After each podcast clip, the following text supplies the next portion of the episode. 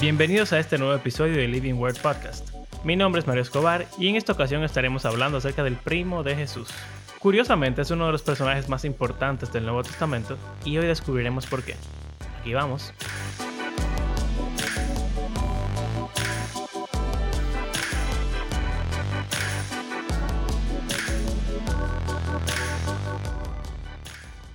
Bueno, bienvenidos a otro episodio del Living Word Podcast. Y nada, yo soy Mario Escobar y estoy aquí junto a mis compañeros. Abraham Sánchez. Y Andrés Fulcar. Y Asha Fulcar, por ahí escondida. Sí. Primero, disclaimer, disculpen los problemas de sonido y los ruidos. Andrés está en mudanza, como ya habíamos hablado, entonces no tiene las mejores condiciones de grabación. Y además, Asha tiene sueño. Cuando Asha tiene sueño, llora. Pero, ya, dejándose a un lado, señores, en el día de hoy vamos a estar hablando acerca de un personaje sumamente importante, pero... Y peculiar. sí, peculiar, pero sabes que es como un personaje importante, pero que nadie habla de él. Eso me parece interesante porque generalmente cuando tú piensas en un personaje importante, qué sé yo, Abraham. Abraham tiene varios, varios capítulos de su historia en la Biblia. Noé, por ejemplo, tiene tres capítulos full dedicados a él. Pero este personaje solamente aparece como en algunos versículos así, y desaparece. Pero lo interesante es la constancia y la consistencia con la cual se nos presenta. Y en los cuatro evangelios. Exacto. Y estamos... No es usual. Exacto. casi no hay historia que se, que se repitan en los cuatro evangelios, aparte de, qué sé yo, la crucifixión, la resurrección. Eh, entonces es extraño. Pero ni siquiera el nacimiento ni la ascensión están en los cuatro. O sea que esto es importante. Esto es tan importante como la crucifixión y la resurrección, básicamente. Ey, es raro. Estamos hablando nada más y nada menos que del primo. ¿Sabes qué estaba pensando? Todos tenemos un primo que vive en Nueva York. O, en su defecto, todos tenemos un primo que vive en el interior, en el interior del país. Entonces, yo creo que Juan el Bautista era ese primo de Jesús que vivía en el interior del país. Y Jesús era ese primo de Juan el Bautista que vivía en Nueva York. En el Cibao. Exacto. Entonces, señores, la pregunta de Cristiano Promedio es la siguiente. Primero, un, un dato curioso. Juan el Bautista inicia los cuatro evangelios. Su historia es la historia que va antes de la historia de Jesús en los cuatro evangelios. Por ejemplo, en Mateo empezamos hablando de la genealogía de Jesús y después de su nacimiento, pero después corta, habla de Juan el Bautista y después habla de Jesús. En Marcos empieza hablando de Juan el Bautista, básicamente. En Lucas se nos habla de el nacimiento de Juan el Bautista. Eh, y después el nacimiento de Jesús. Y en Juan, Juan hace su, ¿verdad? En el principio era el verbo, que sé yo cuánto, todas sus cosas. poema muy bonito. Exacto. Y después, Juan el Bautista. Entonces, la pregunta es la siguiente. ¿A ustedes le han explicado por qué Juan el Bautista es tan importante? Bueno, una respuesta así rápida que me viene a la mente es que había profecía de que había alguien que iba a preceder al Cristo, entonces básicamente era lo que tenía que pasar. ¿Y tú, Andrés? Entiendo que, todo, personaje en una historia eh, llega a un punto que tiene que ser introducido. Y, tal como, como el mismo Juan Bautista lo decía, él simplemente fue la introducción, no del personaje, o sea, no del Señor Jesucristo, sino de el nuevo marco histórico que iba a comenzar. Eh, uniendo de manera bien, eh, vamos a decir, orgánica, la profecía con la, con, con la recepción de la, del, del cumplimiento de estas. Entonces fue a través de un personaje que mostró eh, como yo lo veo, mostró la, ¿cómo te explico? La docilidad, la, el cuidado, la, no sé, la importancia de dejar al Señor Jesucristo y de ser nosotros quienes contemos la historia de Cristo. Eh, no sé si, me doy a entender, como yo entiendo que Juan Bautista eh, es importante porque acentúa eh, que, que, con el Señor Jesucristo culmina hasta cierto punto el tema de, ok, yo hablo a ustedes a través de esta persona. Y a partir de ahora, yo soy el que baje la tierra y a partir de ahora su relación va a ser directa conmigo. No sé, es como ese cambio. Eh, él es que lo anuncia, él es que lo trae, él es que lo, lo, lo prevé, lo, no sé. Es, como lo que yo veo desde mi punto poco estudioso de ese, de ese personaje en particular. En verdad, es interesante. Yo no lo había visto así necesariamente, pero tiene sentido. O sea, después de Juan el Bautista llega el Mesías y la relación con Dios y, bueno, un versículo que hemos citado muchas veces en el podcast, Hebreos 1, 1 y 2, dice que en, en la antigüedad Dios se había comunicado y revelado con nosotros de diferentes formas por medio de los profetas, pero que hoy en día, en los últimos tiempos, se lo hace por medio de Jesucristo. O sea que creo que te damos la razón ahí, verdad. O sea, Juan el Bautista fue el que dijo, mira, llegó el, hombre. y... El wingman. Exacto, como... un término, como... No sé si en español hay un término, quizás Andrés sabe, que es como...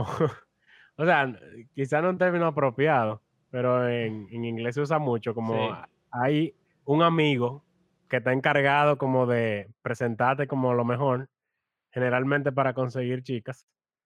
Y ese amigo, como que su rol, el rol de ese amigo es como hablar bien de su amigo para que las chicas se interesen en él. Exacto, es eh, como el, en, una cita o en un, coro o algo así, él es el que está ahí y como que te da tu manito ahí, te ayuda. A veces, a veces él es el que conoce a la tipa y entonces así tú la conoces, lo que sea. Bueno, tiene sentido. Ahora, ¿quién en, en esa analogía, quién sería la tipa y quién sería el novio? Según la Biblia, Jesús es el novio. El novio es Jesús. Sí, y la, y la chica es Israel. Entonces Juan el Bautista es el que nos ayuda, el que ayuda a Jesús a conquistarnos. Más o menos. Mm. bueno. Se rompe la analogía. Ahí se rompe, pero sí, o sea, eh, él es el que, el que anuncia que ya llegó el Mesías, lo cual es importante. Ahora, ¿Qué, significa eso de que llegó el Mesías? Y, recordemos lo que hemos hablado en los episodios anteriores, de que el Mesías tiene todo este significado de un rey, de tanto una expectativa política que tenían los judíos, como un plan espiritual y de salvación que tenía Dios mezclado en una forma muy extraña que no entendían bien. Pero está bien, ok él, te dice, o sea, realmente si, ustedes se ponen a pensar, Juan el Bautista nunca dice, miren señores, yo soy el último profeta, ni dice tampoco, eh, después de mí el que viene es Dios, ni nada de eso. O sea, aunque, aunque yo creo que Andrés tiene la razón, al mismo tiempo, no creo que eso sea lo que la Biblia está queriendo hacer con Juan el Bautista necesariamente. Yo creo que eso es como, como una consecuencia de quién él es pero no específicamente su función. Y entonces, ¿cuál sería la función de Juan el Bautista? Creo que... Exacto, si, si nos ponemos a ver qué es lo que él dice, qué es lo que dice Juan el Bautista en todos los sitios donde aparece, en la más dice una sola cosa, básicamente. Hace una cita de Isaías 40. Y él dice que él es una voz de uno que clama en el desierto, o que grita, diciendo que preparen un camino para el Señor. O sea, que él vino a decirle a la gente que prepare un camino para el Señor. Básicamente. ¿Quiere que lea el pasaje completo? No, yo creo que está bien. Ahora, ¿qué es eso? ¿Qué significa traer, eh, preparar el camino para el Señor? ¿Qué, camino hay que preparar? Dios no tiene pie. eh, bueno, ya ahí habría que irnos un poco al contexto histórico y cultural, ya que en esa época, eh, por ejemplo, vamos a decir que César, el emperador de Roma, iba a Jerusalén. O bueno, incluso hoy en día, tú puedes pensar, si un presidente va a un lugar, la gente prepara el camino para el lugar. Y eso se ve en muchos aspectos diferentes. Oh, los policías. Claro, o sea, eso es una cosa, pero también en la empresa o el lugar, el, el- el lugar a donde va el, el presidente, también se prepara para esa llegada. Todo tiene que estar impecable, todo tiene que estar como debería, o sea, en, el estado óptimo. Algo que no sea lo ideal se quita del medio y le dice, no, ustedes que no deberían estar aquí cuando el presidente llegue, váyanse para su casa o no sé. Y también en el camino, los policías lo escoltan para que llegue rápido, o sea, no tiene que atravesar el tránsito, sino que llega inmediatamente porque le abren el camino. O sea, que sería algo así. Y en esa época también se hacía lo mismo. O sea, si venía César, tenían que preparar el camino entero, o sea, todas las calles de, de donde él iba a salir hasta donde él iba a llegar. Y el lugar donde él iba a llegar también tenía que prepararse para recibir al rey, al César. Tendrá que ver con eso. Ey, pero eso es el ejemplo perfecto, en verdad. Eso, en un sentido, vamos a decir, geográfico, tiene mucho sentido. Pero Jesús no, o sea, Juan el Bautista no le preparó el camino a Jesús literalmente. ¿Qué Bueno, hacía dice- Juan el Bautista para preparar el camino a Jesús? Pero, pero espérate, ¿él es el que prepara el camino o él le dice a la gente que prepara el camino? El pasaje dice voz que clama en el desierto y entonces después dice lo que la voz dice. Es verdad, preparen el camino. camino para el Señor. Entonces siempre me he quedado como con esa, si es él el, que prepara o si la gente tiene que, él le Mm. dice a la gente que preparen el camino. Eso está interesante, en verdad. Es una gran pregunta. Yo creo que, que cuando lo dice, lo dice con un sentido de inclusión, incluyéndose él mismo dentro del grupo que tiene que preparar el camino. Acuérdense que, que, que lo que él está básicamente, pues lo que yo entiendo, es anunciando eh, como, como un acontecimiento que se estaba esperando. Entonces, eso que se estaba esperando, como bien lo vimos, se estaba esperando de boca para mucha gente, pero no realmente estaban preparados para lo que eso significaba. Eh, no sé si me dio a entender, dejar su orgullo abajo, eh, ver, eh, qué sé yo, eh, renunciar a la, a la, a la religiosidad y, y, aceptar el mensaje vamos a decir, nuevo que estaba trayendo el Señor Jesucristo cuando, cuando se cumple eh, lo, lo predicho o lo profetizado. Entonces es como, Señor, prepárense para recibir esto que está llegando. Vamos a prepararnos todito, porque lo que viene eh, es lo que hemos estado esperando. Es como, es como la idea que yo siempre he tenido de Bautista, como que, como que era un atalaya como, mira, nosotros estábamos esperando desde hace tiempo el Mesías y está por llegar. Pónganse en sintonía para que cuando lleguen nos reconozcan. Cuando lleguen puedan aceptar que es Él y que no, y que no es un loco viejo, que no es un- alguien que se está inventando lo que está diciendo, sino que, que es alguien que, que realmente es lo que dice y, que nosotros tuvimos tanto tiempo esperando. Eh, no sé si me voy a entender. Es como lo que yo veo en, en el mensaje per se. Sí, yo creo que tiene sentido. Yo creo que por ahí va el asunto realmente. La gente sabía que venía el Mesías, pero no estaban, o sea, no estaban asumiendo que él iba a llegar en cualquier momento. Aunque podía ser así, tú tienes 400 años esperando al Mesías y no, no ha llegado, entonces, ¿por qué tú vas a pensar que hoy o mañana él va a aparecerse por aquí? O sea que tiene que ver con eso, con preparar la actitud de la gente de recibir entonces al rey, porque yo creo que algo útil sería quizás por para cuestiones de la analogía, que ni siquiera una analogía es lo que significaba para ellos. En, en vez de decir Mesías, que es una palabra tan religiosa, pudiéramos decir rey. Y creo que eso, Es lo mismo. bueno, sí, en, O sea, en- eh, era el rey. Exacto, en el contexto de los judíos. Exacto, eh, el, exacto, el último rey, el, el- el rey verdadero, vamos a decir.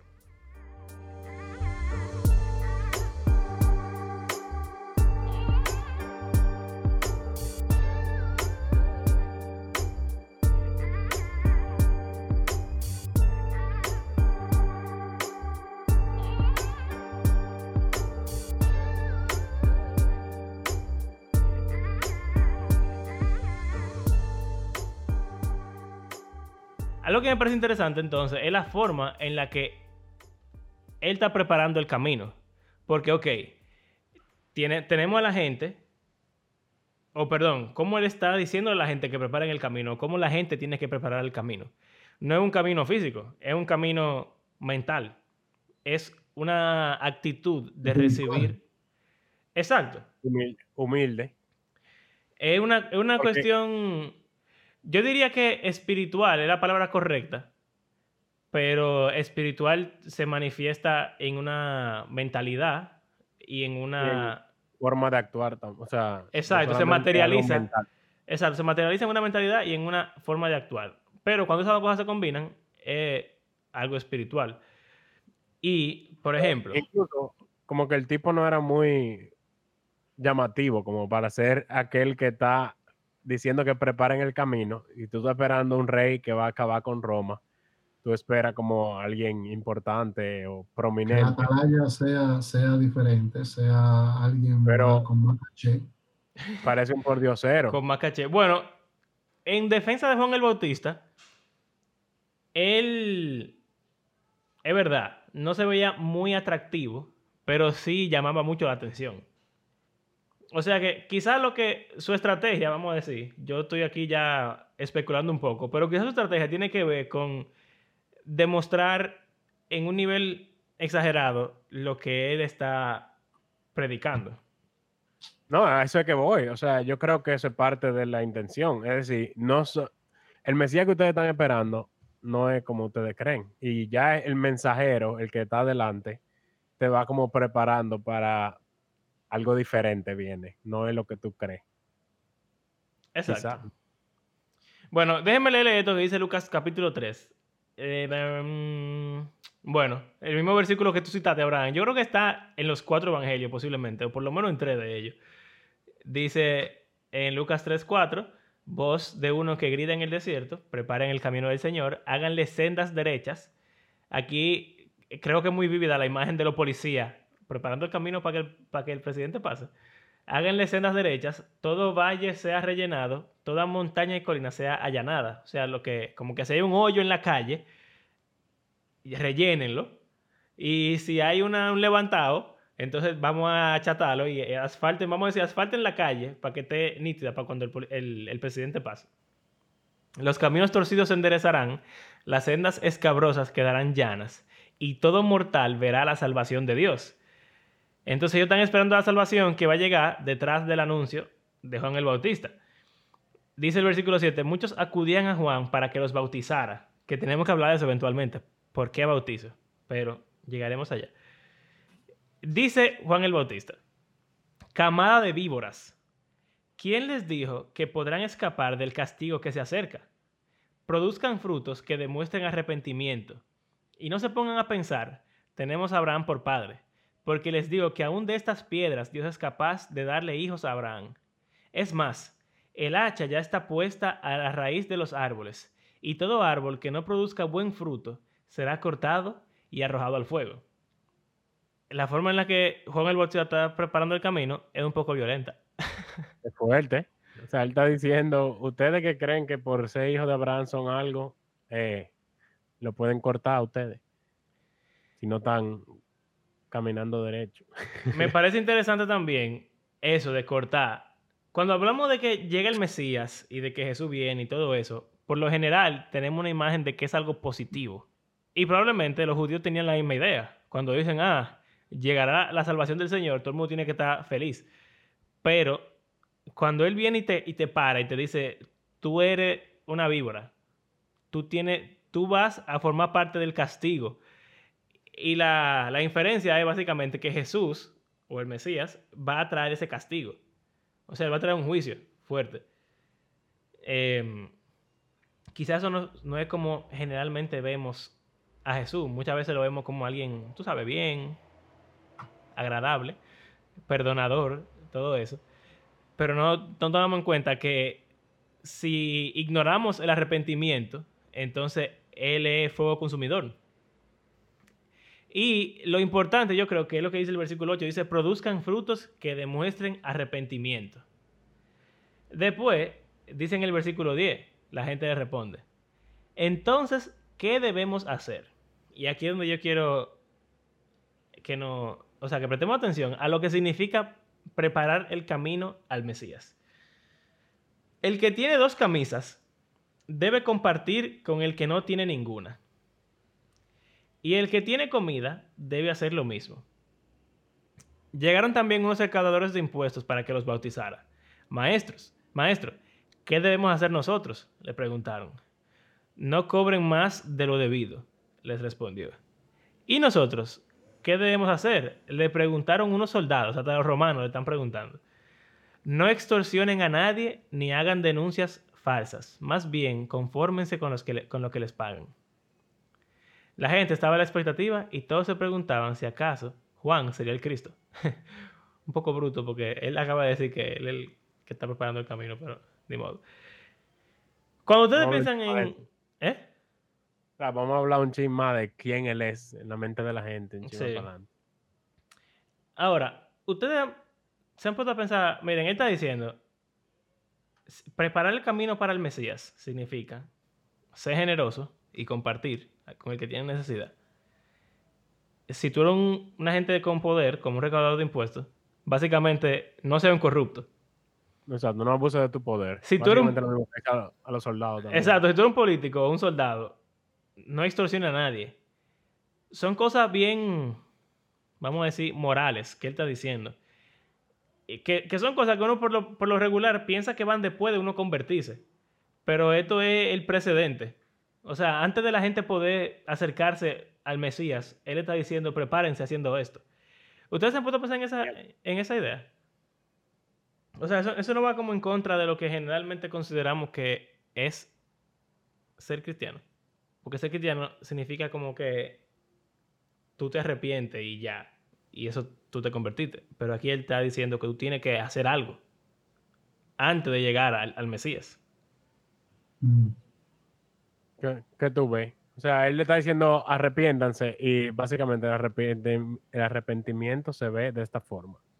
O sea, no veo que, que esté dándole requisitos a la gente, sino lo mismo que nosotros vemos, señores. Acuérdense, que las cosas iban a cambiar. O sea, como yo dije ahorita, eh, hasta ese entonces, eh, la, noción de un Salvador que venía y, no y iba a ser el sacrificio perfecto era, era un tema que estaba en espera, que no era algo que se conocía, que se entendía. Hasta ahora todo el mundo tenía que llevar su, su, su chivo expiatorio para ser perdonado. Entonces, yo entiendo que para ellos era nuevo, era diferente, pero estamos hablando de un mensaje que nosotros ahora no conocemos, no sé. O sea, está bien, pero es que él está diciendo, viene, viene el Mesías, básicamente, ¿verdad? O sea, yo estoy, yo estoy anunciando que viene el Mesías atrás de mí. Y le dice que preparen el camino para que ellos puedan recibir según la, analogía que estaba teniendo Abraham, si tú quieres recibir al presidente, tú tienes que limpiar. Tú tienes que preparar la empresa para que todo esté nítido, para que cuando te tiren la foto, el, el, eh, florero que esté ahí sea el florero más caro y más bonito de la empresa, para que esté el, jefe de la empresa, que sé yo qué, todo el mundo nítido ahí. Eso es para recibir al Mesías. O sea, no estamos hablando necesariamente de el sacrificio que el Mesías va a hacer después. Porque como tú dices, ellos no, están, ellos no tienen eso en la mente. Sí, pero no, no, yo no creo que sea algo tan extremadamente profundo. Yo entiendo que, señores, prepárense que lo que ustedes van a escuchar ahora es diferente de lo que ustedes han escuchado. Eh, preparen sus corazones. O sea, es lo que yo veo. No veo como, hey, vamos a, bañarnos en el río, vamos a tirarnos por aquí, vamos a, a, a matar 14 palomas, ¿Entiendes? O sea, no lo que yo veo, porque para mí sería contraproducente con el, con el vamos a decir, el, el cambio en la mentalidad religiosa que significaba y que se va a significar el Señor Jesucristo a través de toda su trayectoria y su carrera, eh, vamos a decir, religiosa. Eh, Pero exacto, ¿cuál es ese cambio? Tú me, tú me dices, tú me dices a mí, no el cambio de lo que estaba diciendo, o sea, de corazón, las cosas no son de que, que si yo guardo el día de reposo, sino lo que está en tu corazón, no es lo que tú muestras por fuera, sino las cosas como se ven allá en el cielo, como el Padre que lo conoce ustedes, que ve los corazones, todo ese tipo de cosas. Que hasta ahora, y más en esos tiempos, se había convertido todo en un, en un vamos a decir, un negocio del aparentar. Eh, pero el Señor Jesucristo lo que viene a cambiar eso y a, y a, reestructurarlo. Entonces, es lo que está diciendo, pero, pero de nuevo, yo puedo estar equivocado, yo lo que digo es que yo veo, lo que veo es un señor, viene algo fuerte, prepárense. O, señor, o, más, o, más, suave, viene, señores, viene lo que hemos estado esperando. Prepárense para tener la capacidad de recibirlo. Eh, y no es que ustedes tienen que hacer nada al respecto, sino o sea, en el sentido de que no es que ustedes tienen que ungirse en el río, de ustedes tirarse, hacer esto. No, sino, señores, pongan su corazón a disposición de escuchar y de aprender. Es lo mismo que como cuando nosotros vamos a, a, a, a una conferencia o, una prédica especial o un retiro de pareja, que nos dicen, señores, vale, para que el Señor se sensibilice nuestro corazón y para nosotros poder recibir la palabra. O sea, yo entiendo que esa fue la primera vez que ese mensaje de nosotros necesitamos estar eh, atentos y receptivos a la palabra apareció. No sé, no sé, eso es lo que yo, lo que yo veo. Ustedes me pueden seguir dando luz, puede ser que yo no la tenga, pero, pero eso es lo que yo veo.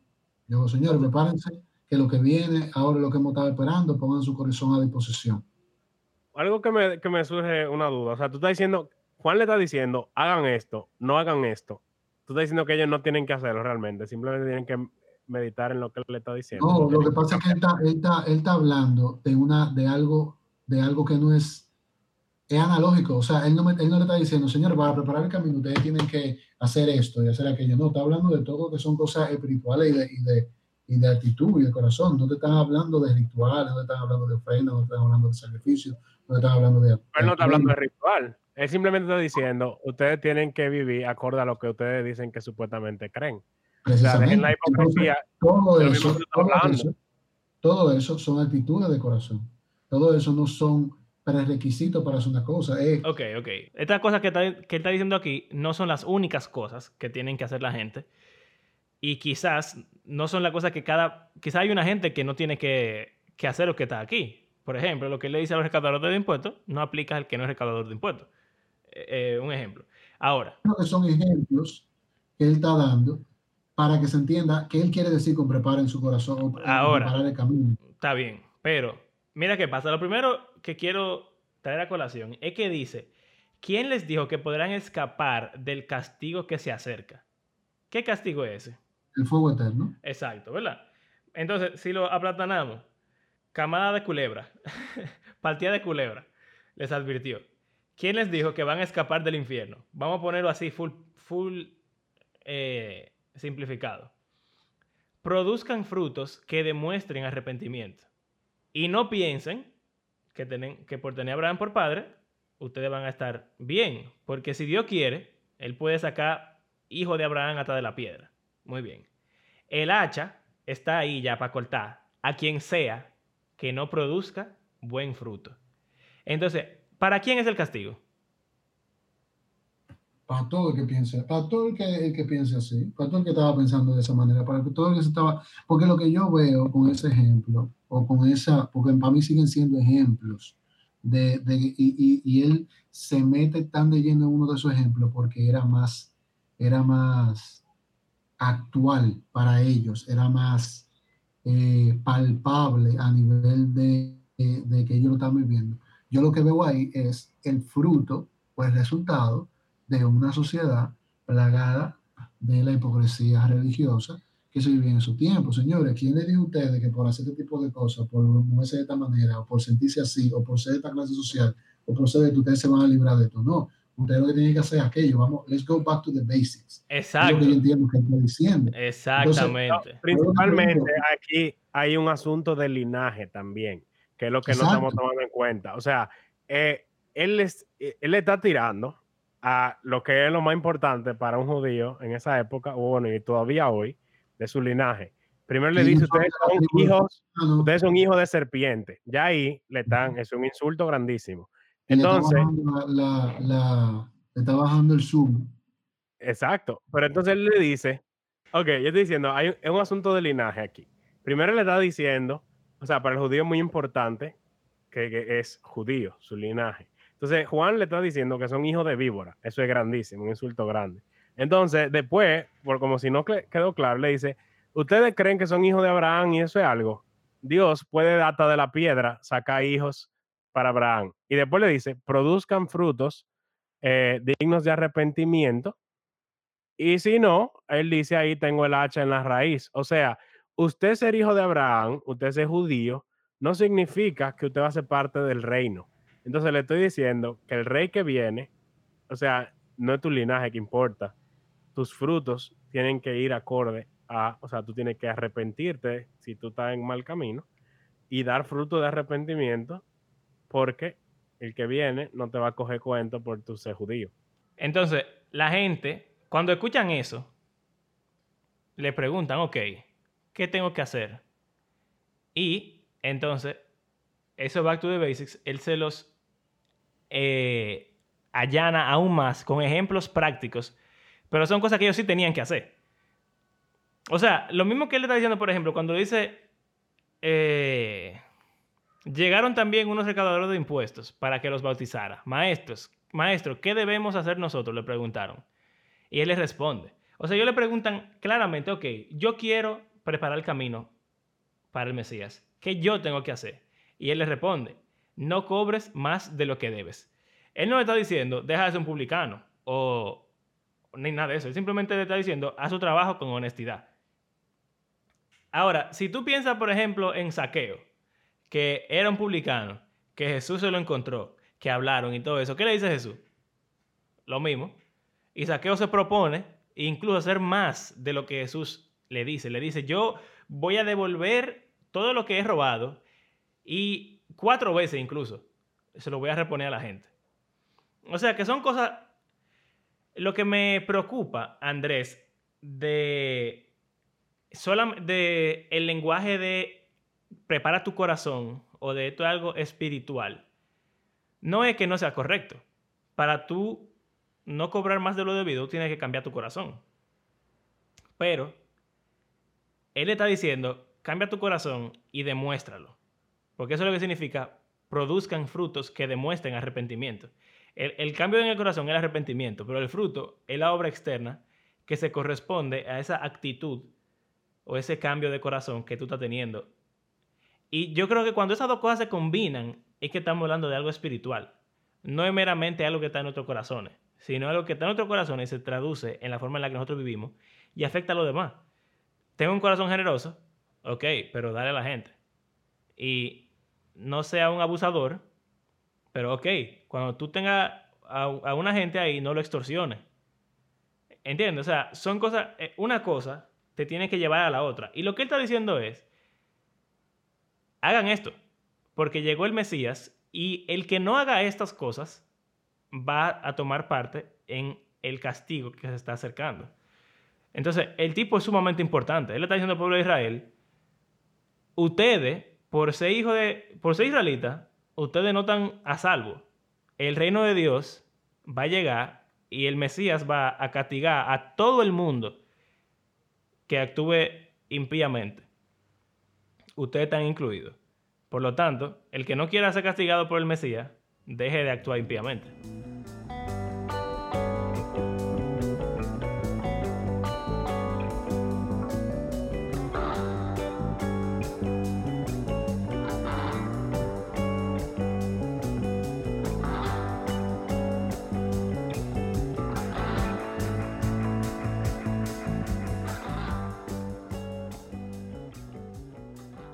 Ok, entonces, eh, siguiendo como más o menos por ahí, de quién era Juan el Bautista y como quién era él y por qué él tenía que venir. Y, o sea, hablamos de, la de Isaías, que es un pasaje en el cual el Señor está diciendo que él vuelve, básicamente. Y Juan dice que ese es su mensaje. Pero quién era, quién era él y por qué, o sea, como que, qué la gente pensaba de él.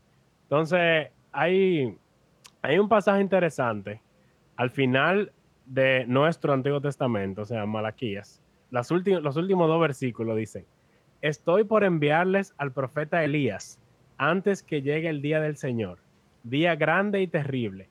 Él hará que los padres se reconcilien con sus hijos y los hijos con sus padres, y así no vendré a herir la tierra con destrucción total. O sea que, como que Elías tiene que venir, porque si él no viene, va a venir una destrucción total a la gente. La gente tiene que reconciliarse. Pero hay más. En Deuteronomio 18, 15, dice eh, Moisés, o sea, el Señor le dice a Moisés, levantaré entre sus hermanos un profeta como tú. Pondré mis palabras en su boca y él les dirá todo lo que yo le mande. Si alguien no presta oído a las palabras que el profeta proclame en mi nombre, yo mismo le pediré cuentas. Pero el profeta que se atreva a hablar en mi nombre y diga algo que yo no le haya mandado decir, morirá. Ok. Ahora, al final de Deuteronomio, se nos dice, como un spoiler del Antiguo Testamento entero, desde entonces no volvió a surgir en Israel otro profeta como Moisés, con quien el Señor tenía trato directo. O sea que el Señor le dice a Moisés, viene un profeta como tú, pero al final de Deuteronomio se nos dice, nunca hubo otro profeta como Moisés. Entonces, está esta esa promesa de que Elías viene al final de Malaquías. Y también aquí tenemos esta promesa de este profeta que iba a venir, que aparentemente nunca vino. Entonces también tenemos esa promesa del Cristo que iba a venir. Entonces, la gente está confundida porque no tiene idea de quién es Juan.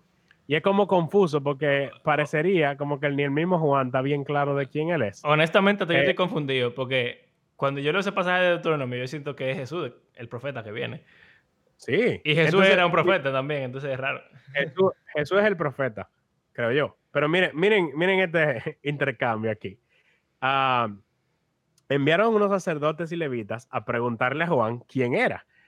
Y no se negó a decir, eh, sí, o sea, no se negó a declararlo, sino que confesó con franqueza, yo no soy el Cristo. O sea, descartado Cristo, ¿verdad? Obvio. ¿Quién eres entonces? Le preguntaron. ¿Acaso eres Elías?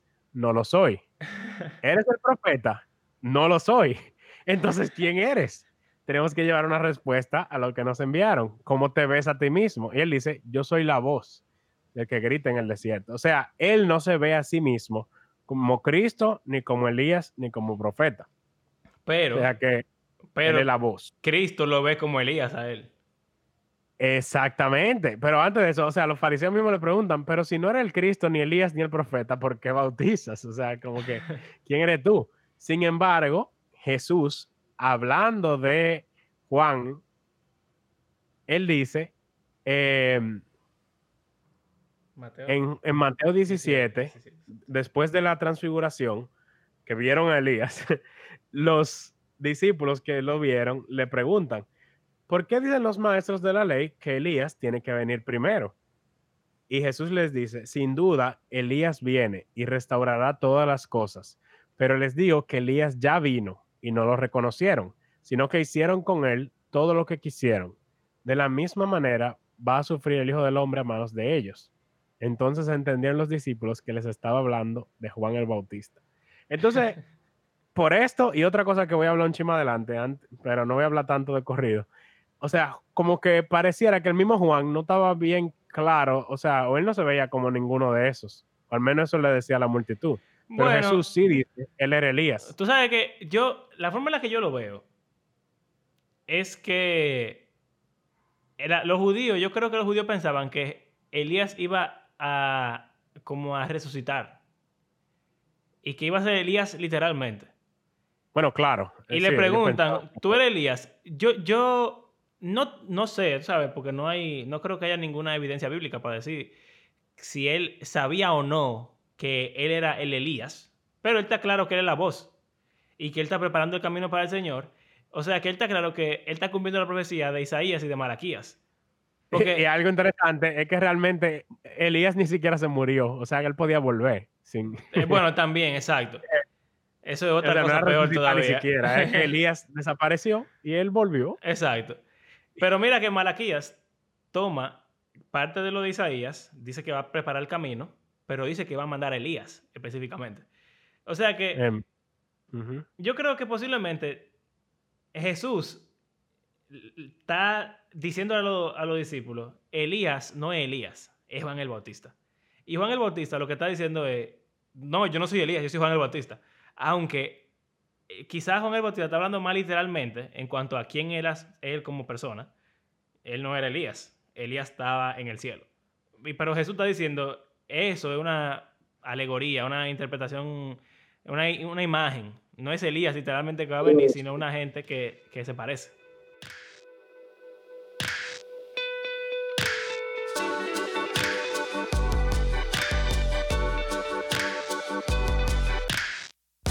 Gracias por acompañarnos en este episodio. Les recordamos que hacemos este podcast porque creemos que la Biblia es un libro que está vivo y que tiene el poder de Dios para transformar la vida de sus lectores y también todo el mundo. La próxima semana vamos a entrar de lleno en el tema que nos compete en esta temporada. ¿Quién era Jesús de Nazaret? No se lo pierdan. Si disfrutan de nuestro podcast, compártanlo en las redes sociales y si quieren apoyarnos económicamente pueden hacerlo en nuestras plataformas de PayPal o Patreon. Como de costumbre, queremos agradecer a cada una de las personas que ha convertido nuestro podcast en parte de su rutina semanal y será hasta la próxima. Hasta luego.